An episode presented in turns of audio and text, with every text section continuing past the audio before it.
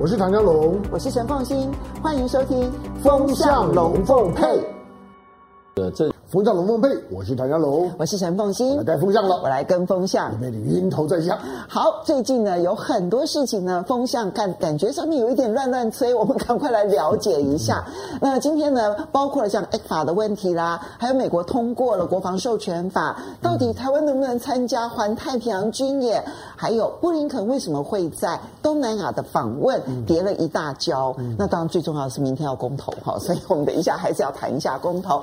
今天邀请了。两位来宾呢，一起来跟我们谈这几个问题。首先呢是纪文汲介大使，啊，文静好，好，凤青好，香龙好，大家好。第二位呢，大家非常熟悉的赖岳谦赖教授，岳谦好，主持人好，观众朋友大家好。好，首先呢，我们其实就要来看的是，在前两天呢，我们看到大陆的国务院啊、哦，这可不是国台办哦，这是国务院，嗯、它公告的其实是一个关税税则的一些相关的规定。嗯、那这个关税税则，其实明年大陆的关税税则其实有非常多的修正，你要注意哦，它并不是只有跟两岸之间有关的，嗯、包括它对外的，比如说 RCEP 明年一月一号要生效，嗯、所以它其实就有很多因应的这个自由贸易区协定。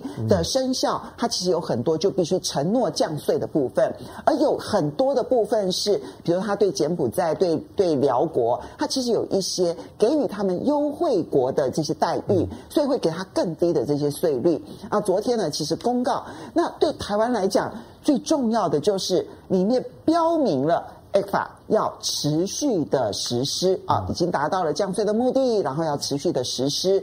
那我们看到，不只是公告了 ECFA 要继续的实施，国台办呢在礼拜三的例行性记者会里头有一段话，特别的强调，他希望大陆的网友们能够掌握一个言论尺度，那就是呢反台独。不反台湾，那可难了。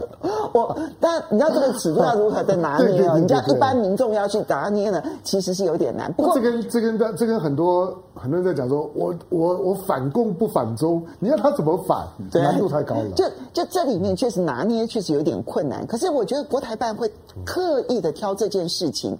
去搭配的 ECFA，其实那是一个很重要的态度展现，嗯、对不对？哈、嗯，那陆委会当然做了一些回应啊，回应就是说，哈，什么反台独不反台湾，这是分化的政治伎俩。嗯、呃，好，然后呢，但是呢，就热烈的欢迎 ECFA。其实台湾的网友对于陆委会呢热烈欢迎 ECFA 这件事情呢，嗯、也觉得你是不是有一点点分裂？哈、嗯，好，首先请教一下介大使，这个 ECFA 持续的实施以及。反台独不反台湾，其实背后隐含着的是，其实过去这一段期间，我们看到大陆的几个政策，似乎那个基调反而是更加明确了。对，我觉得这一次最重要就是国台办清楚讲了反台独不反台湾。那其实我的感觉就是，现在这个连武器都精准化了，那么我觉得国台办也应该精，他们现在也比较精准一点哈。其实台湾的现在我们内部的问题就是，我们内部也相当的分裂。那么像民进党这个激进台独这种主张啊，其实在台湾也不是主流。那么只是被民进党不断的炒热，而且民进党这一批像这个所谓的台独顽固分子啊，我想他们是回不了头的。对，所以其实从逻辑上来讲的话，像 ECFA 这样子的一个经济工具哈。其实对台湾这个主要是传产业的帮助，可以说是非常非常的大。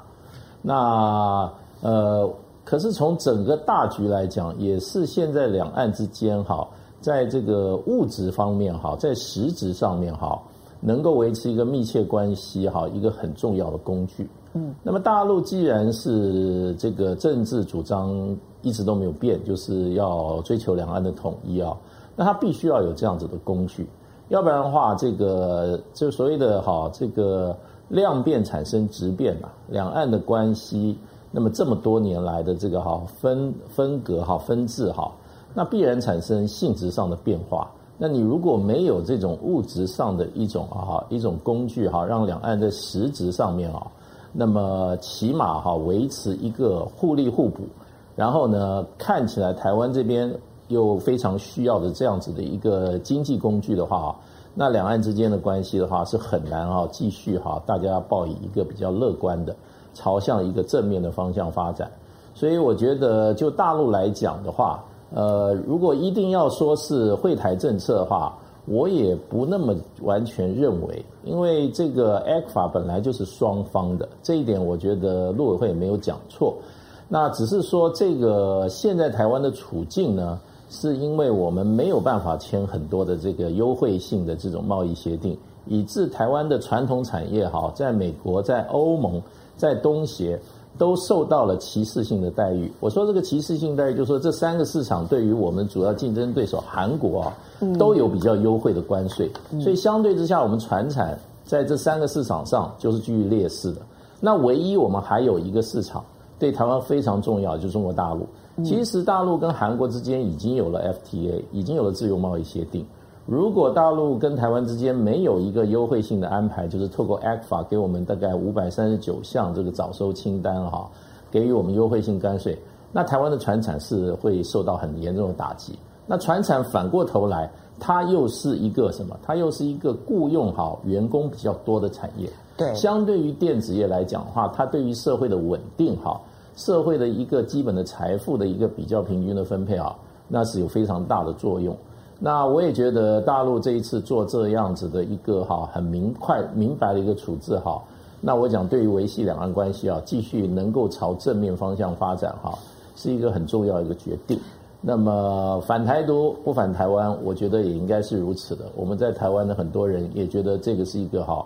我们比较能够接受的一个政策。好，就时间轴来看的话呢，今年一整年把它拉下来看，你会觉得其实那个转变是非常明确的。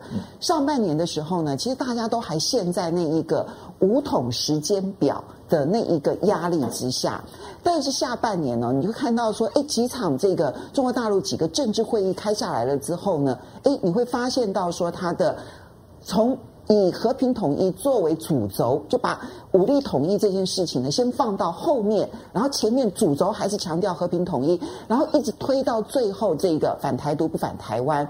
那么可以很明确看到，那个整个政策上面其实出现了很重要的转折。这个转折点到底跟习拜会有没有关系？我其实是心里头有一个问号。那但国台办这样的呼吁，到底对于？那么两岸之间呢，网络上面的交锋啊，然后走向一种恶意的螺旋啊，有没有一点点转折的效益呢？艾教授，你的观察？我觉得国台办的这一次的一个讲话吧，两岸的方向在做更精细的一个啊确认啊。我们先看一下啊，两岸关系会很紧张，尤其是您刚刚提到了。啊，这个武统台湾的声音会那么的紧张，我觉得跟疫情刚开始的时候，民进党对于大陆的非常的不友善，不但不友善，严格上来讲是不人道，而且违反人道主义精神的这些动作是如此的明显啊。我们一般讲说，不要讲说朋友了，那么更不要讲说亲戚，或是不要讲说一家人，一般做人的道理是，当看到有人。我们叫人力紧密嘛，嗯看到大陆疫情一刚开始的时候，这个医疗资源的匮乏，在那个时间，台湾本身医疗资源并不匮乏，台湾的疫情也不严重，所以台湾是完全有能力在第一时间的时候对大陆提供啊，虽然不能够完全满足大陆的需要，但是那个心意可以让大陆的感受到。也就是说，帮他先解决发生在武汉跟湖南这个省跟市之间的这些疫情，其实台湾是可以有所作为的。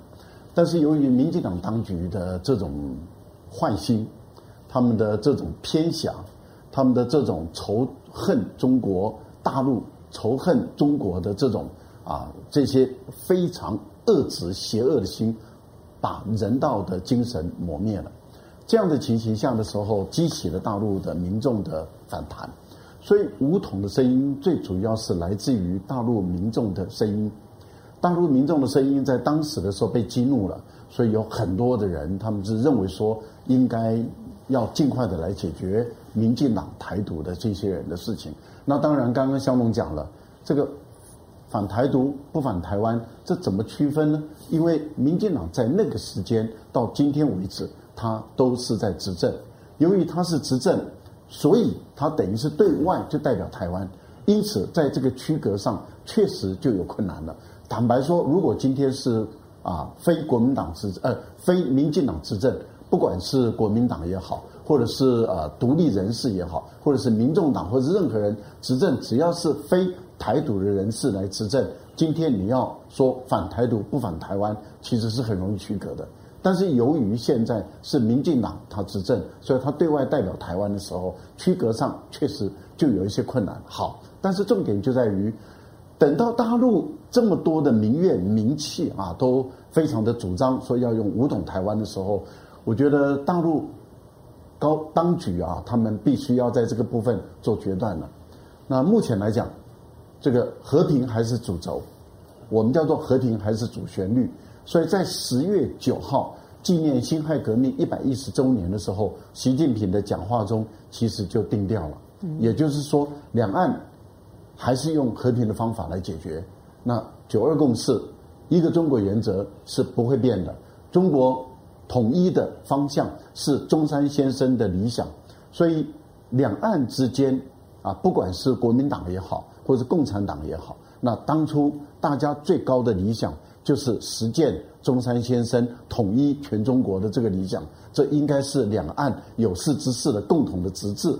所以我个人是觉得说，大陆把这个方向定掉了以后，国台办就根据这样的一个指导方针，在这一次里面就更仔细的分工了，也就是反台独不反台湾。那怎么样来落实？您看到了 A 克法，A 克法其实是一个。一个两岸的经济贸易的一个框架而已，那它本身事实上还需要服务贸易协议，更需要货物贸易协议，而那个都对台湾是更为有利的。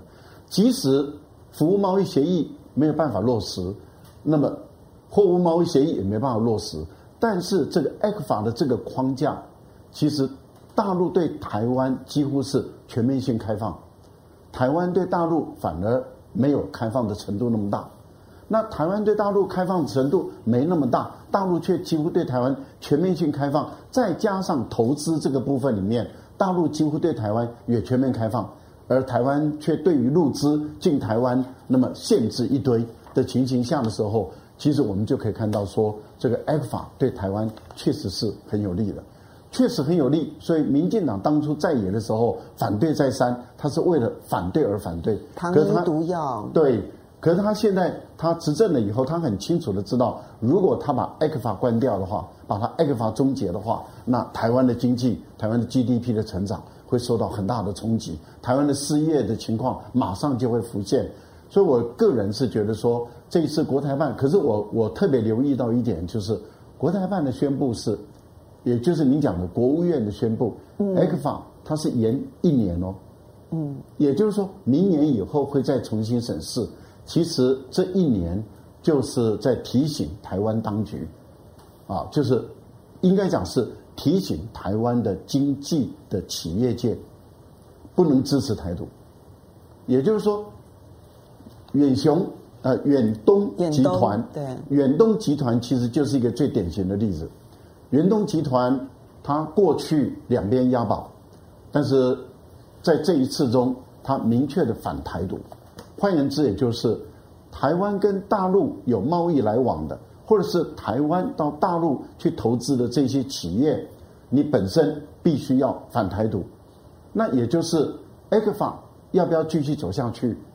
那这个东西就已经不是你民进党当局、台独当局所能决定的，而是台湾的企业界自己要做决断。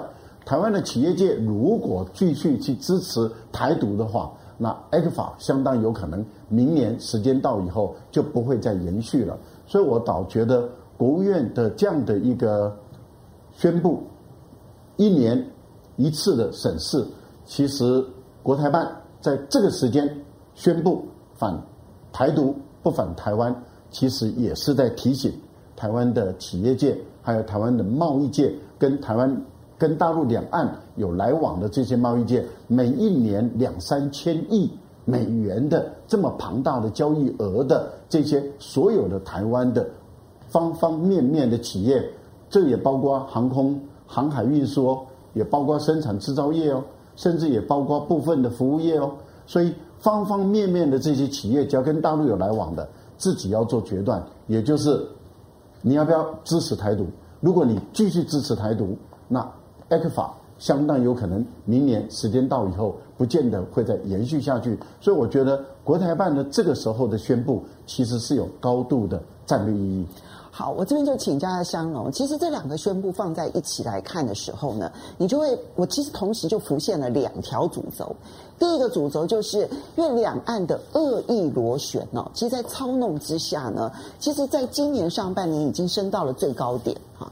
但是呢，你从这个下半年开始，你发现大陆其实呢承受住它内部的民众的压力，开始要把这个恶意螺旋急剧的往一个有可能的善意走。好，所以这里面我看到的第一个是要希望把恶意螺旋转向，相对来讲，希望能够转一个向，这是第一个部分。第二个部分呢，我就会联想到台独金主那件事情。台独金主那一段期间呢，其实曾经引发的是很多人就开始想象说，台商会不会因此人人自危？但现在把 ECFA 加上反台独不不反台湾的话，那背后的那个意义，台商真的能够感受到说，那是反台独金主不反台商吗？嗯，所以这两件事情的主轴，其实对台湾对两岸来讲都影响很大。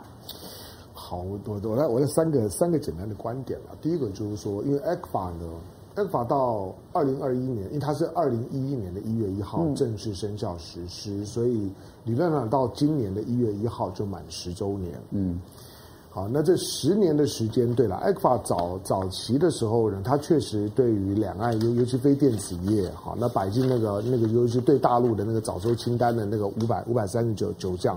那业者来讲，真的就是还还还真的蛮蛮有用的。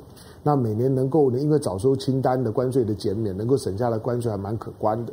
不过你十年看下来，它大概到了二零一八年呢，达到了最最高峰。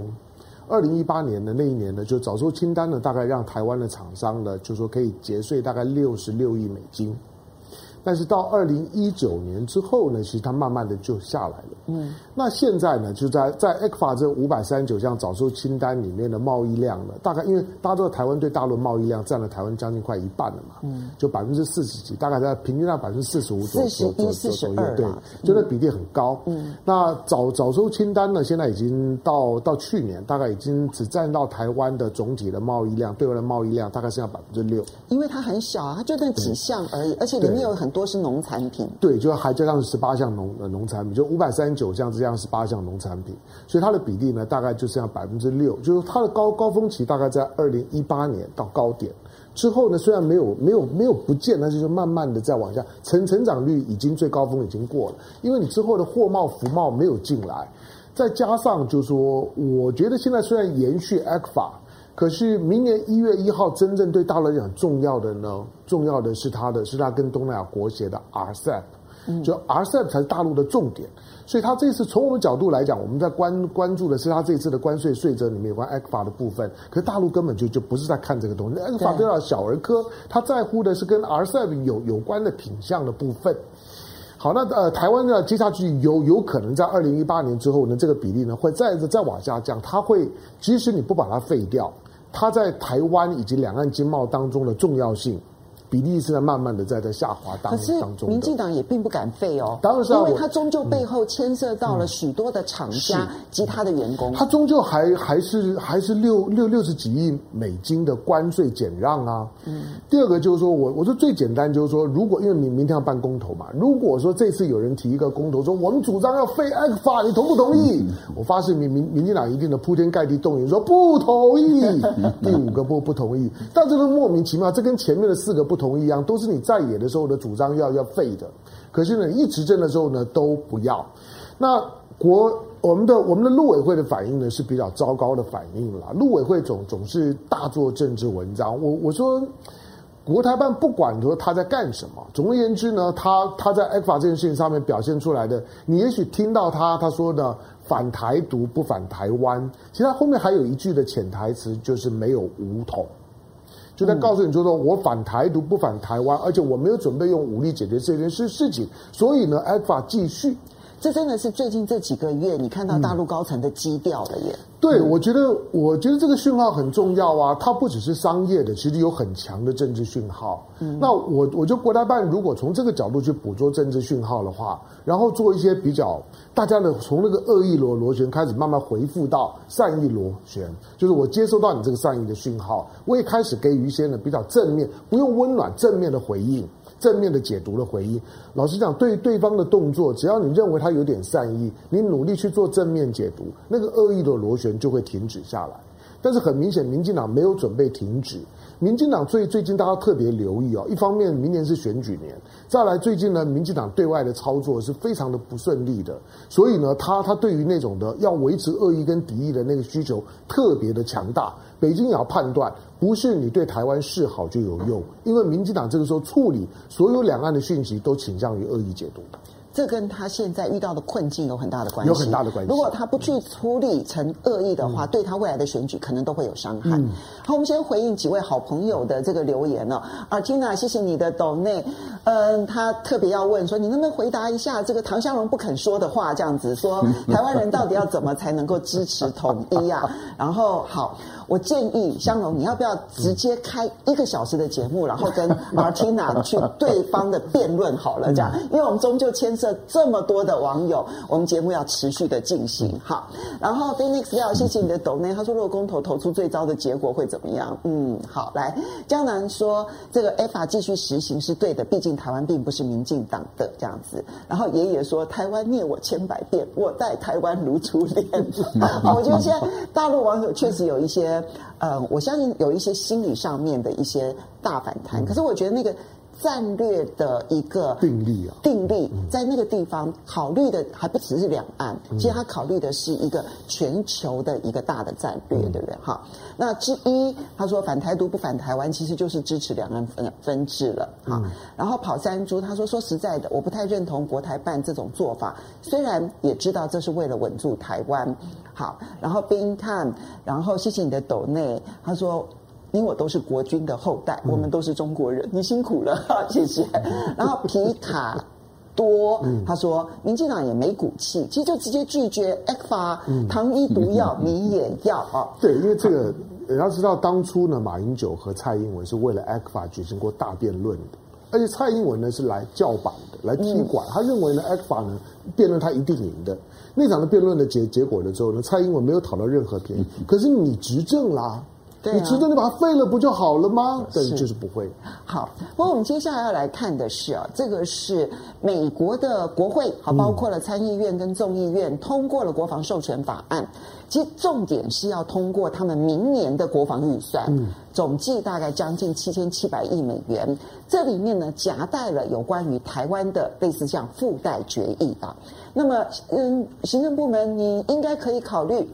邀请台湾参加环太平洋军演这件事情，在台湾就被热烈的讨论了。要如何去看待美国国会通过的这一个国防授权法案里面夹带着邀请台湾参加环太平洋军演这件事情？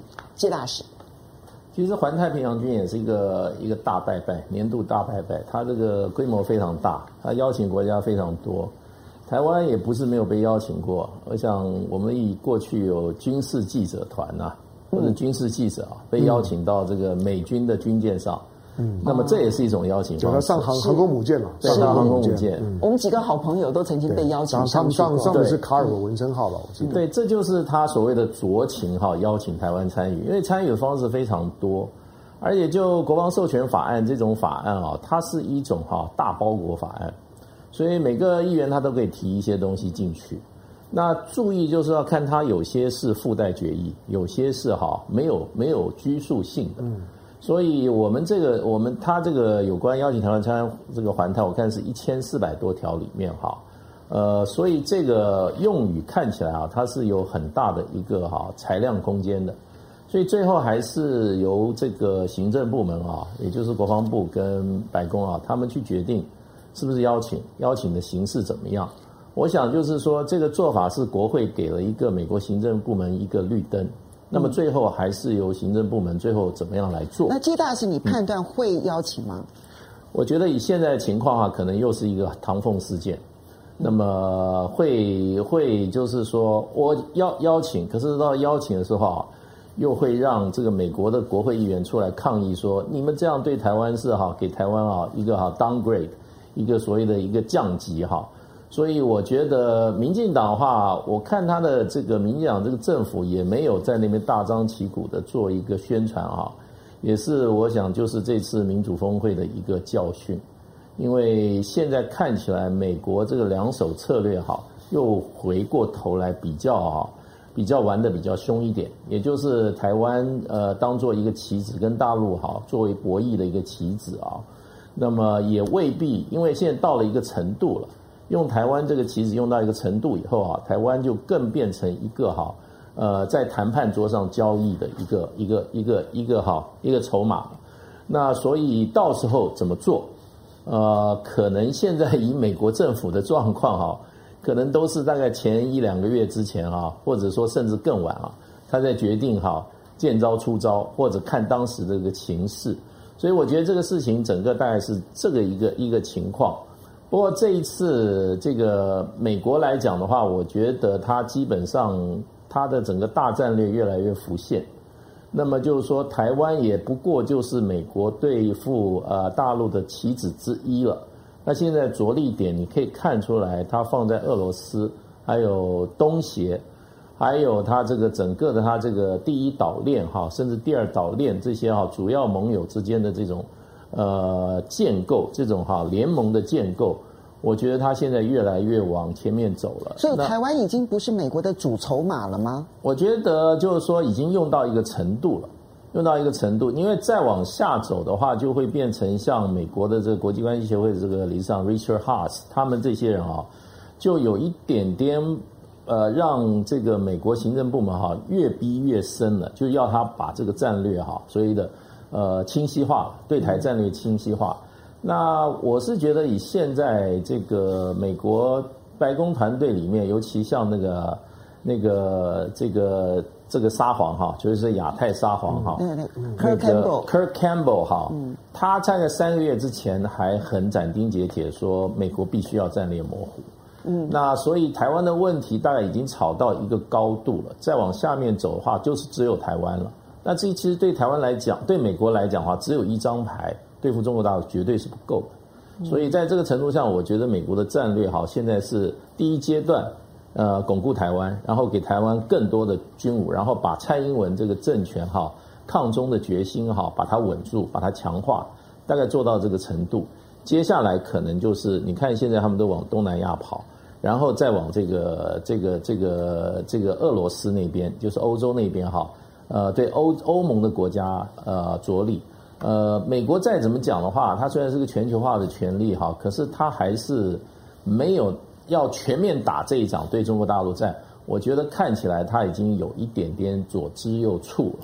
那么这一次的这个北京冬奥哈，你就可以看出来，现在美国动员的能力哈是急剧的哈，在边际效用递减。对，到现在你看，就是就是这个就是所谓的呃五眼联盟，然后比利时跟这个奥地利，我看那个那个态度也是比较保留的。嗯，那当然立陶宛那就不要说它了。那你比如说现在啊放在日本，放在日本日本的这个岸田文雄的态度，那可以说如果是安倍的话，绝对不是这样子处理。对，那所以这个我觉得都令美国相当的头痛。另外一方面就是说。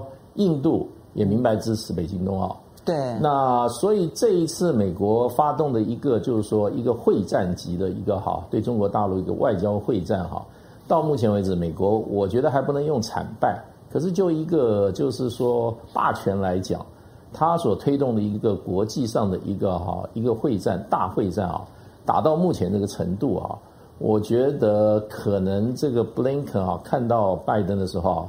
可能都会怕被 K，我觉得他这个执行的这个能力是相当有限。可是当然，现在离北京报、北京冬奥还有一段时间。对。那我想，国务院、美国国务院可能现在的权力大概就在动员这件事情。因为如果到了真的北京冬奥开幕的那一天，那么我响应美国外交制裁国家哈低于十五个的话，我觉得美国真的是在二战以后大概很少。面临到这么难堪的一个局面。嗯，而且北京冬奥现在看起来，呃，我觉得是习近平跟拜登的一个哈非常重要的一个国际性质的一个哈会盟大会。嗯，也就是中俄的一个会师的一个感觉。OK，那如果要这样造成一个国际形象的话，那我想对于美国来讲的话，又是一大挫败。好，刚刚介大使提到了两个重点啊。第一个重点是，其实这也提醒我，就是有关于这一次可能可以邀请台湾参与环太平洋军演这件事情。坦白说，它并不是新的。可是过去呢，就算不是新的，在这种军事上面的可能合作，其实民进党政府其实都会大张旗鼓的宣传说啊，这是这个台美之间的关系啊，如何的这个嗯，这个这个成功啦、胜利啦，然后呢，如何的达到了最高点。但这一次其实相对安静很多，是不是受到了民主峰会的影响？那第二个部分，他提到的其实就是这一次美国发动的外交抵制冬季奥运，结果目前响应的状况来讲，应该是就连在冷战时期，美国的号召力都不止于此。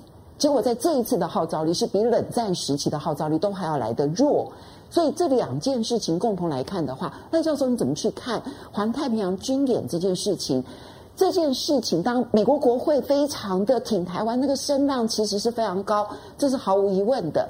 但是，民进党政府的反应显然感受到了美国的国务院以及美国白宫现在态度上面似乎出现了一些改变。先要看美国为什么要打台湾牌啊？打台湾牌一定有它的目的。那打台湾牌的目的，其实就是希望啊，中国大陆。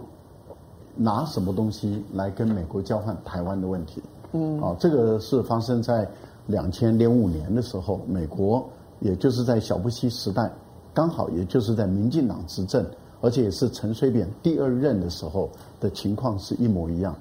那那段时间啊，这个中国大陆的国力还不够强大，军力、经济、科技能力也都不够强大，所以当时啊，台湾陈水扁在搞这个两国论、搞一中一台的时候。对大陆来讲很困扰，要处理，可是用武力的方法没办法，用科技经济力的方法也没办法，所以大陆显得很被动。这个时候呢，美国就拼命的打台湾牌了。那打台湾牌的结果是怎么样呢？打台湾牌的结果就是中国大陆要求美国一定要信守一个中国的承诺。那美国就信守了一个中国的承诺。我讲的是嘴巴啊。那中国大陆拿什么来交换呢？就在联合国里面，中国大陆。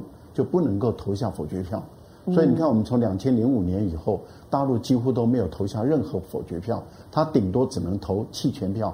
这个就在中牵制了中国大陆在联合国的一个作用。哎，这就像前一阵子有关于就是用气候变迁这个议题，在联合国有一个决议，俄罗斯很生气，投了否决票，但印度也反对，但中国大陆就是用弃权票。那我我我要讲的意思就是说，在当时啊，就是美国用这个方法，然后另外一个部分就是处理朝鲜的问题。所以朝鲜问题，中国大陆那时候经济也并不是完全的十分的宽裕哦。嗯可是中国大陆就要提供朝鲜啊，就是北韩很多的这个原油跟粮食，然后来交换这个宁边核设施的一个啊终结等等这样的一个做法。那当然，伊朗的问题也好了，还有就是像这个。波音购买几百架的飞机，那在那个时候呢，G7 他们本身就全部都扑上去了，所以当时中国就被 G7 的这些国家全部都勒索了。这个是一个对于美国人来讲是大获全胜，中国在那段时间是苦不堪言。那到现在的情况又是蔡英文又上来了，蔡英文上来了以后又在搞这个两国论的二点零版，你看。美国又开始要打台湾牌，其实就是要中国大陆让步。但是我觉得，其他们碰到的对手是低估了这个习近平的个性，跟今天的中国的底气啊，这个美国人完全低估。所以从川普时代一直到现在，你看美国的整个打台湾牌，他要拿大陆拿台湾来做交换的情形下。大陆完全不买单，不但不买单，而且开始惩罚美国。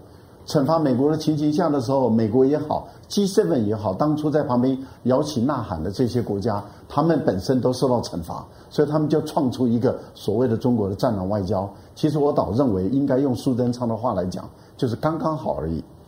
我觉得法中国大陆驻巴黎的驻法国的大使讲的最好，就是面对一群疯狗啊，啊，那本身就要用这个战狼来去对付这群疯狗。我觉得这个是讲得很贴切。那也就是说，G7 的这些这一群疯狗啊，那当然你就应该用比较强悍的方法来去对付这群疯狗。所以我个人倒觉得说，美国目前来讲打台湾牌已经打了那么多年了，也就是我在强调。从川普，因为川普当时发动贸易战的时候，就是同时打台湾牌，就是希望中国大陆让步。那中国大陆是完全没让步，而且是针锋相对，一直到今天为止，你看也都是在针锋相对。那对于美国人来讲，我觉得他们越打越吃力，越打越痛苦。而台湾对于他来说，已经不但是台湾牌打不动，而且已经变成是一个烫手的山芋。怎么说呢？你看啊，因为大陆对于大陆来讲，那就是。要摊牌可以，要整个中断中美的关系也奉陪。可是问题就是美国它承受不了跟中国大陆中断整个公司整个关系，因为美国中国大陆这完整的工业体系里面是美国它所不能缺少的。美国自己也很清楚知道，如果当他一旦跟中国大陆终结了所有的关系，美国的整个三亿多人根本活不下去。我坦白讲。就是活不下去，因为它的民生用品缺乏，他的所有的工业用品缺乏，他根本就活不下去，根本活不下去。这个国家绝对破产，不但金融破产、经济破产、工业能力破产，所以很清楚的知道，美国根本没有这个底气的，没有这个底气就在玩假的。那玩假的被中国大陆识破了，识破了。你看，美国的国会就在又在演戏，一直不停的演戏。您看。从上一届的政府到这一届，美国的国会通过跟台湾有关的法案有多少？有哪一个法案有效？有哪一个法案能够得到好处？一个法案都没有。那我们来讲这一次的，您刚讲的这个啊，国防授权法。对，国防授权法，因为你要拿到这个国防预算，你就必须要签署。那这个国防授权法，所以拜登一定会签署，一定会签的。嗯，但是问问题就在于，我签了又如何？签了我不做，嗯，以前川普时代不是签了一堆吗？但是就是不做，这第一个。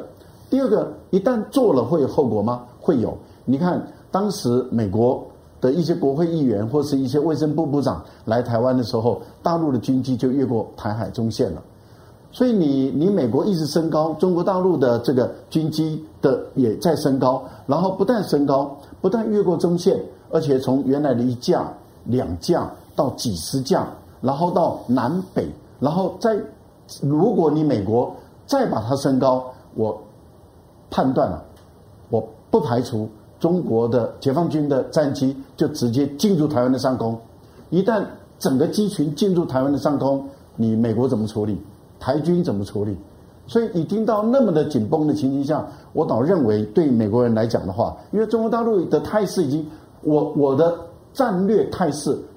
摆得很清楚，你越升高，我就越升高，而且越升高的时候，没有台海中线了，没有防空识别区了，而且台湾的上空就是中国的领土的上空，所以中国的战机在自己的主权的领土上空要怎么飞怎么走，那是中国解放军的自由。就说要不要逼大陆走到这一步？对，那你美国要逼大陆走到这一步，大陆绝对会跟你走到这一步。一旦跟你走到这一步的时候，你台军敢打下一架吗？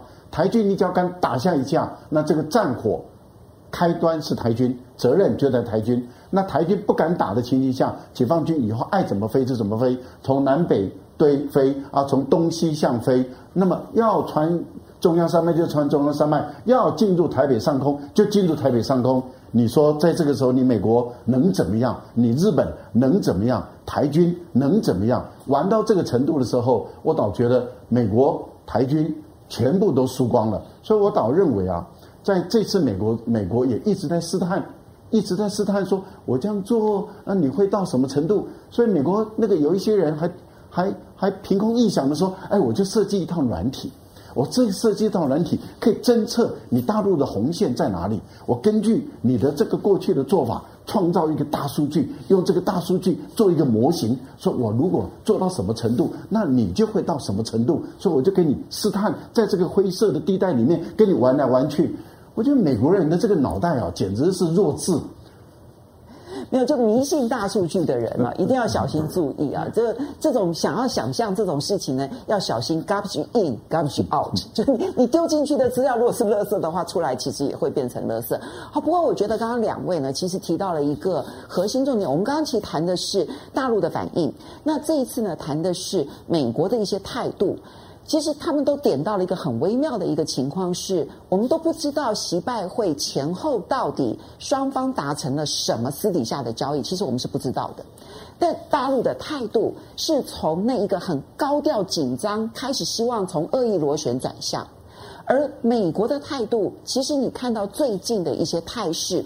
似乎也有一些些变化，就像刚刚介大使跟赖教授所说的，好像不太愿意把台湾牌再打到极致了，开始有一点转向，找其他的筹码，然后来出牌，希望呢能够改变他们的战略。台湾是不是因为感受到了，所以最近有关于环太平洋军演的这个反应会如此的低调？相信你的判断呢？好，其实在最近的台美关系，我的想法很多了，那。呃，我我我我抓重点讲，我们从我们刚刚刚的谈起，就环太平洋军演，因为这这是最新的。那我在台湾，我看到一些的绿绿色媒体啊，网络讨论很兴奋啊，但是我告诉你们，白白高兴一场。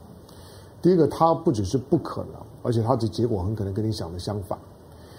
那呃，最近的台美关系的最大的改变是，我认为拜登政府讨厌蔡英文。你这个是一个很大胆的假设哦。那这个这个这个假假设是有很多的观察面面向的。我们我们现在环因为环太平洋军演，你看到美国的这个国防授权法，它不是它不是法律哦，就是说有关有关邀请台湾加入环太平洋军演。你要知道，在美国的美国的法律制度里面来来讲，国会啊跟军事有关的问题，只有同意权跟一点点的建议权。你你根本就没有做决定的权利，就是国国会是没有那个条件去针对任何国防有关的问题去下指导棋的，是没有的。他今天的国防授权法的所谓授权只是审预算而已，你是同意权，发动权都都不在你手上。那这种的这种所谓的环太环太平洋军演就很爽的，没有错，就是说最近的拜登上台之后啊，我刚刚之所以做那个结论了，是。我觉得那个味道越来越清楚，就是民进党在美国的国会花了非常大的功夫，我不知道花多少钱，但是我认为拜登上台了之后，蔡英文在美国的国会花了非常大的功夫，而要美国呢在处理跟台湾两岸有关的问题，让拜登觉得台湾的民进党政府挟国会与号令白宫的那个味道已经非常的强烈了。嗯。这很像李登辉执政末期的时候，卡西迪卡西迪事件是一样的。不要不要低估这件事事情啊！就李登辉跟美国的翻脸是从那个那个时候开开始的。嗯、最近这个味道呢又出来了。那挟国会已号令白宫，因为呢你跟你跟白宫施压，蔡英文在跟白宫交涉这件事情上面，二零二一年得到了大失败，跟呢拜登上台之前非常不一样。那个大失败呢，今年。你看到的蔡英文呢，在下半年之后琢磨最利的，在台美关琢磨最利的就两件事情，一个呢就就是我要参加民主峰会，嗯，既然你要办，而且没有大陆的参加，我要参加民主峰会，嗯，你都已经敲锣打鼓要办了，我又是呢这所谓的这这民民主的模范生，我要参加民民主峰会，你知道蔡英文要参加民民主峰会，不只是他觉得我就应该参呢参加。第二个，蔡英文在参加民主峰会之前，你有没有注意到，他还以总统之之名，他写了一篇投书在 Foreign Affairs 上面，嗯，大大的夸耀，当然，但那那当然是一个宣传品，大大夸耀台湾的民主。那个是在呢公开的自己出来叫说呢，我有参加民主峰会的百分之百的正当性。嗯，那一期的 Foreign Affairs 里面呢，还有一个人的投投书，那个人叫做 Obright。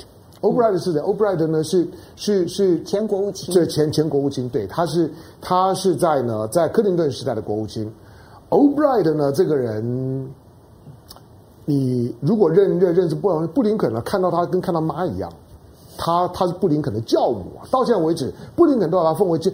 Albright 到目前为止，对于美国的白白宫的外交政策仍然是有影响力的，在在民主党的部分。好，那你看到拜登上来了之后啊，台湾很少观察到这一点。拜登每一个总统上来之后，大概有八百多个官员是可以任任命的。那现在初步确定呢有两两百多个是不动的，有五百多个是要动的。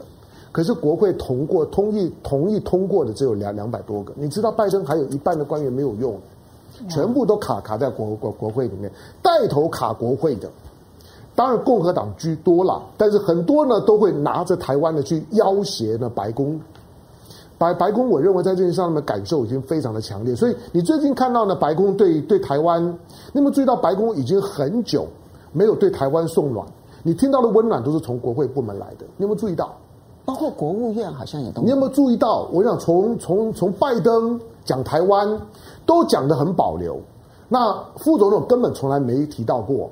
即使是布林肯，即使你听到的 Kurt Campbell，即使你看到的 Wendy Sherman，即使康达谈台湾呢，都没有任何让你觉得眼睛一亮、耳朵呢茅塞顿开都没有。你听到的温暖都从国会部门。台湾在 在美国的国会，蔡英文下药下太重了。以至于呢，充分的利用了美国现在内部的政治分裂，让白宫感觉到你让我这个总统当假的，每件事情都用国会来来卡我。蔡英文要小心，台湾的外交部要非常的的小心。你们在在在美国的国会当中，让形成了今天呢。没有错，今天的呢，拜登的政府是相对弱势的，因为他现在的民调声望低，以至于呢，你不断的用用国会来挤压我，觉得用国会来逼我就范这件事情，他的感受已经很强了。嗯，蔡英文今年民民主峰会后来呢，没有。嗯，你想我第二件事情，我如果真的对台湾很很好，民主峰会没有。而且你即使派，就算我要指派，我说我你蔡英文不让我参加，我派一个高贵一点的不可以吗？我派一个前任副总统不不可以吗？我派行政院长不可以吗？为什么你逼我派一个政务委委员呢？嗯。我前任副总统有陈建仁，没有错啊！嗯、你可以，你可以拍一拍陈建仁，拍更有代表性的。老实讲，今天要要当我当我蔡英文代言人的很多啊！你即使呢让邱毅人参参加，大家都会觉得嗯，那个呢看起来是有代表蔡英文的。你今天如果派的是一个肖美琴，也也没讲什么话。你派的呢是一个唐凤，没有代表性嘛。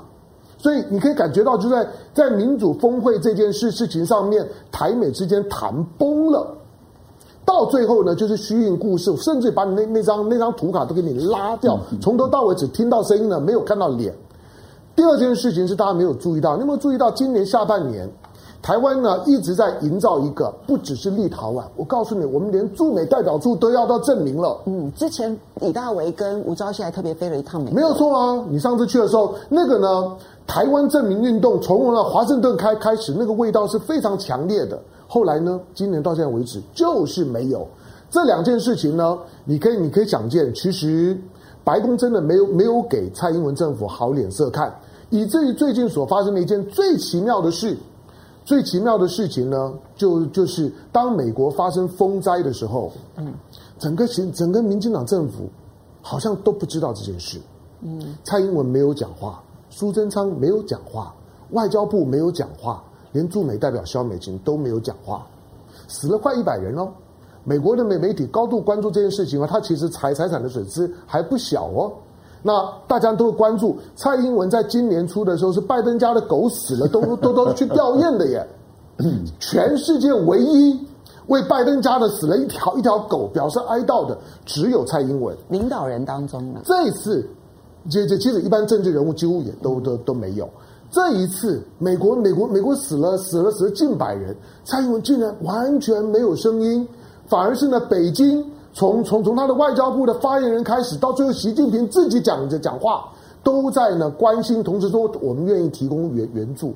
你有没有感觉到最近在习拜会前后，习拜会确实让让让中美之间的关系呢到了一个微妙的新阶段？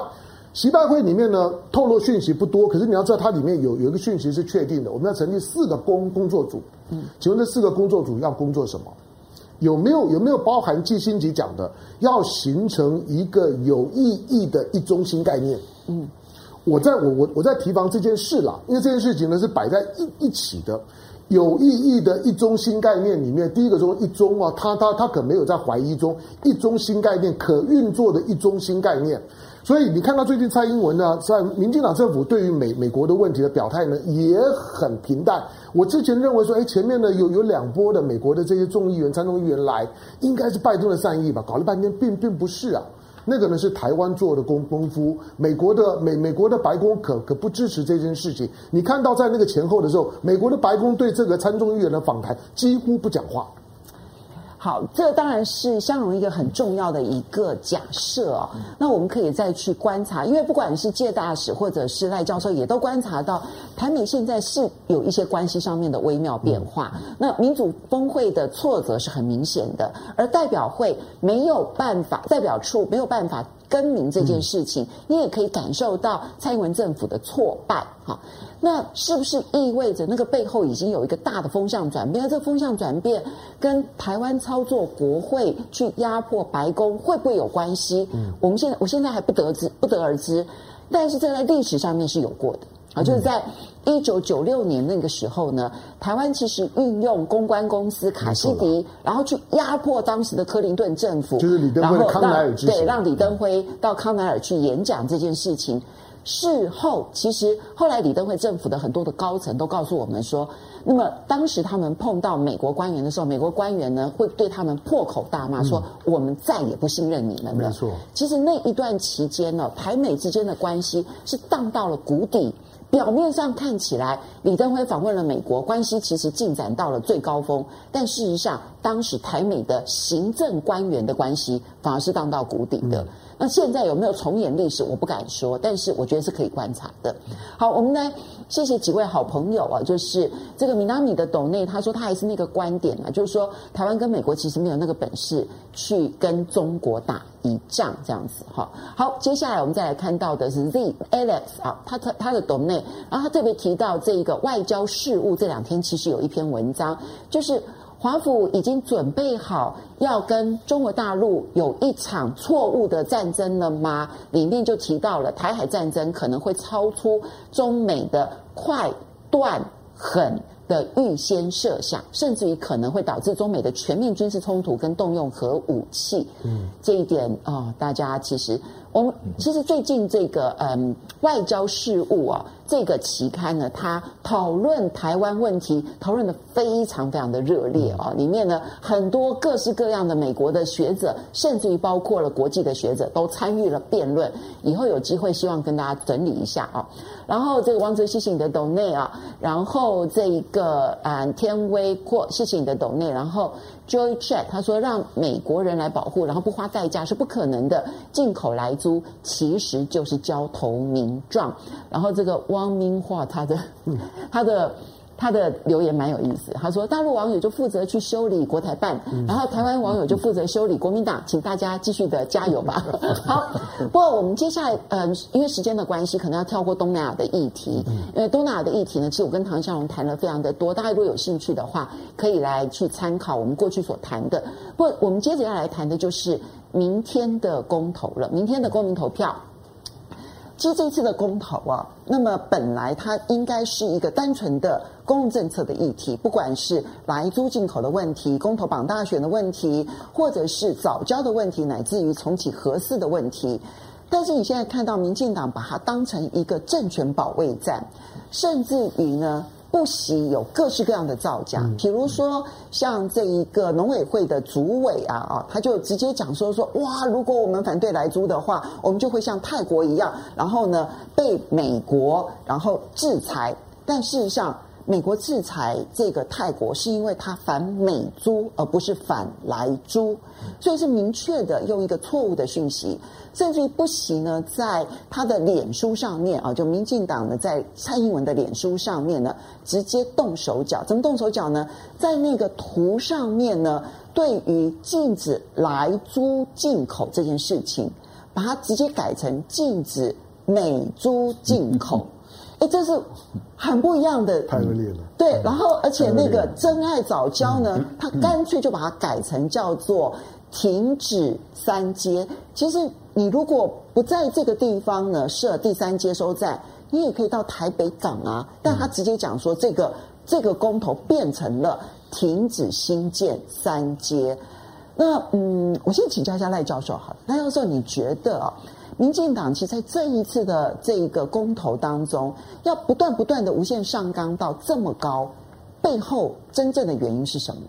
呃，民进党输不起，他担心这一次的公投啊，四个公投如果他都挫败的话，呃，一定会影响到明年的地方首长的选举，因为明年是九合一的选举，所以他是担心骨牌效应。我觉得他是担心骨牌效应。那如果明年九合一选举他又败的话，那他就开始担心二零二四年的选举了。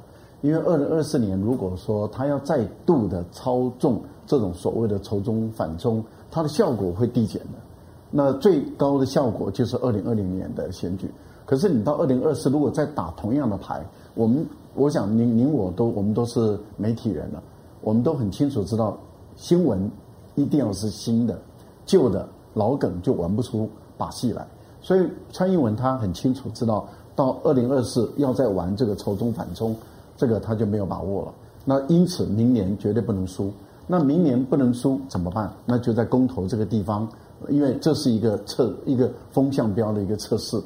但是我倒觉得啊，国民党在这个时候真的是犯了错误了。嗯。啊，因为原本啊原本。在四大公投都推出来的时候，民意是都支持这个四大公投的。对。但是那个时候的民意是如此，可是我觉得国民党的一个决策者，他应该要更深刻的思考，也就是说，党内的意见是不是能够达到共识？嗯。因为他会牵涉到地方首长。显然没有足够的能量去让他党内形成真正的共识。是，因为他的你全台湾的民意跟呃各县市是有区别的。那例如说，像何氏他的所在地，他的这个县市长的，他们就会有压力啊。那所以我觉得在这个部分里面，其实应该要更细腻一点。所谓的更细腻一点，就是说你党内本身应该要畅所欲言，表达意见。那有共识的，就做成党的决议；如果没有共识的，啊，那么就保留，就持开放的态度。所谓的开放态度的意思，也就是说，国民党的态度是开放的，他不会用党纪，不会用党的意志来决定。但是啊，以国民党的立场，会支持民间推动的公投案。那这个就，但是由党员自己来决定。嗯。但是如果有共识的，那就是党的意志。党的意志，那就是有党的策略，那是党一定要他通过的。例如说像反莱猪，那这个一定要他通过。例如说公投绑大选。节省选举经费，这个争议也比较少，他可以这样子来通过啊。所以我觉得在这个部分里面，国民党的党中央当初如果做更细腻一点，然后做出这样的一个区隔之后，再强制的，然后有策略性的去动员，而且呢，也希望他所开放态度的那两个公投，例如说核四也好，或者藻礁的公投，也都能够击败民进党，区别对待，区别策略来处理。我觉得那就不会产生啊严重的抵消作用。那现在我们感觉到有担忧的，就是因为已经马上要投票了，马上要投票了，结果呢，国民党的一些县市首长他的态度的暧昧，嗯，不明，嗯，然后甚至啊这个讲的一些没有人听懂的话，对，结果他反而是抵消了本来这么高的士气。我倒觉得这个真的是太可惜了。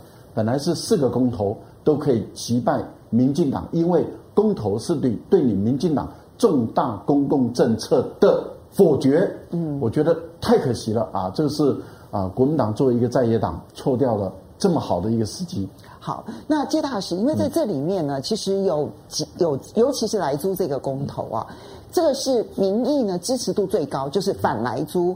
但是呢，也是民进党显然压力最大，他要努力的把这件事情呢，去跟美国的支持，然后呢，以及这一个能不能加入 CPTPP，乃至于呢，跟美国之间的关系呢，通通都要画上等号。所以，如果反莱猪成功了，美国就真的不支持台湾了吗？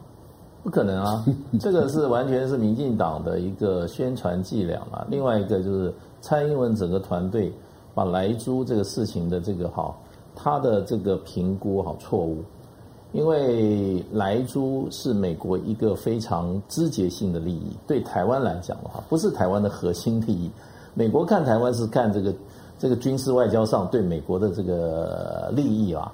那么莱猪是因为美国有一些国会议员，他很强的这样子的一种哈游说的压力。让美国的行政部门必须要出面来做出一个比较坚定的主张，可是蔡英文政府，我觉得一开始他就，我觉得他这个团队有点外行，因为这个完全蔡英文可以用很多方法把它推掉，可是蔡英文一开始就把这件事情啊，当做他对美国效忠的一个好重要的一个表态的一个好一个工具，所以就就答应了美国，然后也答应了美国不合理的要求，不合理要求是什么？就不能标示，这个是违反国际法的，国际贸易法的，也违反在美国自己都可以标示，在台湾不能标示，因为这是消费者的权益嘛。嗯，国际法没有一个说你政府不准标示。那说实话，是因为我们台湾的社会比较封闭，要不然的话，消保机构的话就要站出来要反对了。不管是谁都不能够提出这样无理的要求。可是这件事情，我觉得蔡英文已经表演过头了，他尽力就好了。如果今天我们还是我们还是哈，我们还是同意禁止来猪的话，美国不会有什么重大的，不会有任何重大的反应。嗯，那么而且美国在这个立场上哈，自己是非常分裂的。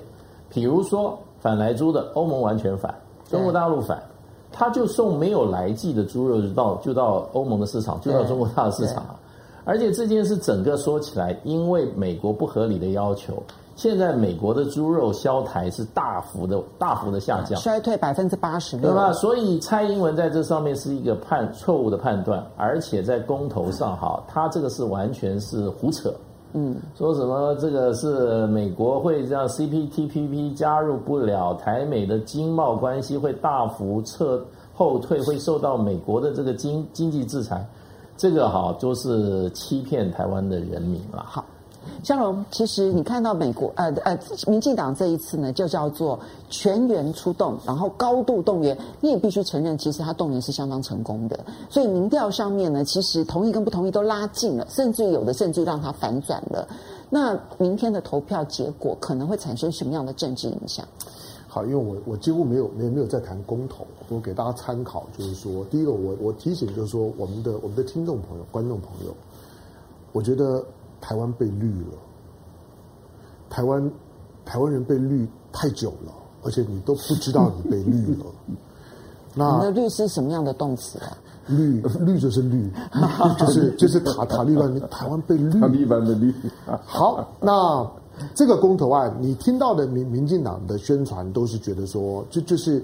如果你没有让你你让你让这个就是说呢反莱猪啦，或者说呢或者说呢反三阶通过了之后，美国爸爸会不高兴。嗯，因为莱猪是从美美国来的，因为呢三接接通了之后呢，台湾大量的采购美国的天然气。嗯，可是真的吗？不，我我告诉你，就是说从拜登政府，我还是回到拜登政府跟下蔡英文政府那个很微妙的那个改变。我说了，拜登政府已经很久没有给蔡英文好脸色看。我估计肖美琴在美国也没有什么好好好脸色。意思是说，就算我们让莱猪继续的进来，那个脸色也不会好。我我问你，我我如果是拜登，我有什么好高兴的？你开放莱猪是为川普助选，嗯，忘了吗？我开放莱莱猪，去年八月一号，我开放莱猪是为川普助选，因为那两个地方川普都赢了，嗯。而且就是川川普的，那都是川普的基本盘呐、谁不知道你蔡英文开放莱猪是当初为了要打败我，我拜登是为川普助选，整个民进党开中常会都戴着川普的帽子呢。你还还有口口口罩，不要不要忘了。你再你再看看天然气，二零一九年要要选举前，你看台湾跟美国买了多少天然气？那都是会开会为台美国石化业会造势的，当然是为川普造势啊！拜登上来是打压美国的石化业的。是，请问你买买天然气对我来讲有什么好好处？对台湾没有好处。第一个，天然气价格大涨；第二个，你知道美国天然气到这个地方比中东过来运费贵三倍。对，早就讲过了，就是。你不要拿美国来 来来来吓国民党，可能很笨了，被你一下去就吓傻了。台湾老百姓可能很笨，我如果是拜登，我鸟你蔡英文，你不要在那骗我，好像你今天强强逼着台湾人吃莱猪，强逼着台湾人买天然气，是为了我拜登是把你鬼扯一通，我才不会被被你骗了。你当初就是。开放天然气，买天然气，你之所以能开放莱猪，你都是为那个川普，随时你都在等着川普回来。我说最近蔡英文都在唱的是“我等着你回来，我等着你回来”，他希望希望拜一个拜登呢赶快下来，你不要装了。我我说的，今天的美国人也没有这么笨了，你过或者是不不过，第一个。账不会算到国民党身上。第二个，我也不会对你蔡英文多看一眼。好，呃，我们最后谢谢几位好朋友的 donate 啊，包括张南辰啊，还有包括了明明啊，非常谢谢大家。那时间的关系，要跟大家 say 拜拜喽，嗯、千万不要忘了下个礼拜同一时间继续收看《风向龙凤》。好看哦。我们下个礼拜再见喽，拜拜，拜拜，雅虎。